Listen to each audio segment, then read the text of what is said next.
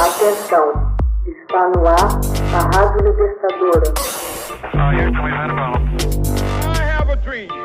Começa agora o Hoje na História de Ópera Mundi.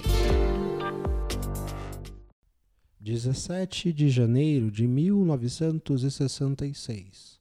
Bombardeiro B-52 deixa cair quatro bombas de hidrogênio na Espanha. Em 17 de janeiro de 1966, um avião bombardeiro norte-americano B-52 choca-se com uma aeronave alimentadora de combustível sobre a costa mediterrânea da Espanha e deixa cair quatro bombas de hidrogênio com 70 quilotons nos arredores da cidade de Palomares. O bombardeiro estava retornando à sua base no estado norte-americano da Carolina do Norte após cumprir uma missão de rotina na rota sul do Comando Aéreo Estratégico. Quando estava a se reabastecer, o B-52 colidiu-se com o depósito de gasolina do tanqueiro, rompendo a fuselagem e incendiando o combustível. O avião-tanque explodiu, deixando seus quatro tripulantes mortos. No B-52, Quatro dos sete passageiros conseguiram se salvar com a ajuda de paraquedas. Nenhuma das bombas estava armada.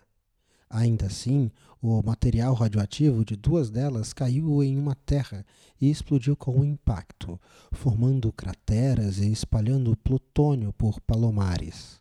Uma terceira bomba caiu no leito de um rio seco e foi recuperada relativamente intacta. A quarta caiu no mar em lugar incerto. Palomares, uma remota comunidade pesqueira e agrícola, foi rapidamente tomada por cerca de dois mil soldados estadunidenses e guardas civis espanhóis, que tentavam limpar o lixo radioativo e descontaminar a área. Os estadunidenses tomaram precauções para prevenir uma superexposição à radiação mas não os trabalhadores espanhóis que viviam num país onde não existia esse tipo de treinamento.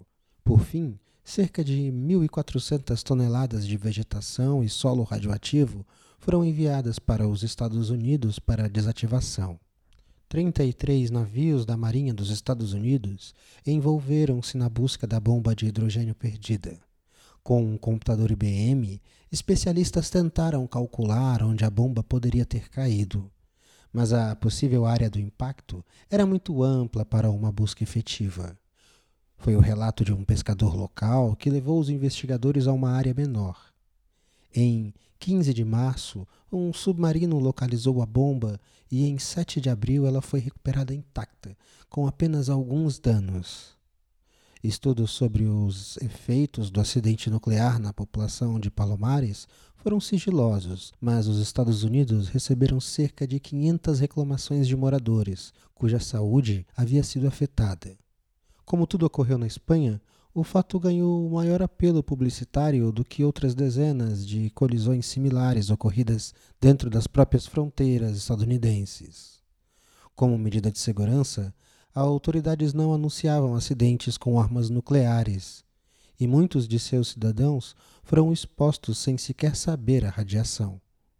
Hoje em dia, duas bombas de hidrogênio e um núcleo de urânio jazem em locais não determinados nos estados da Geórgia, Washington e Carolina do Norte.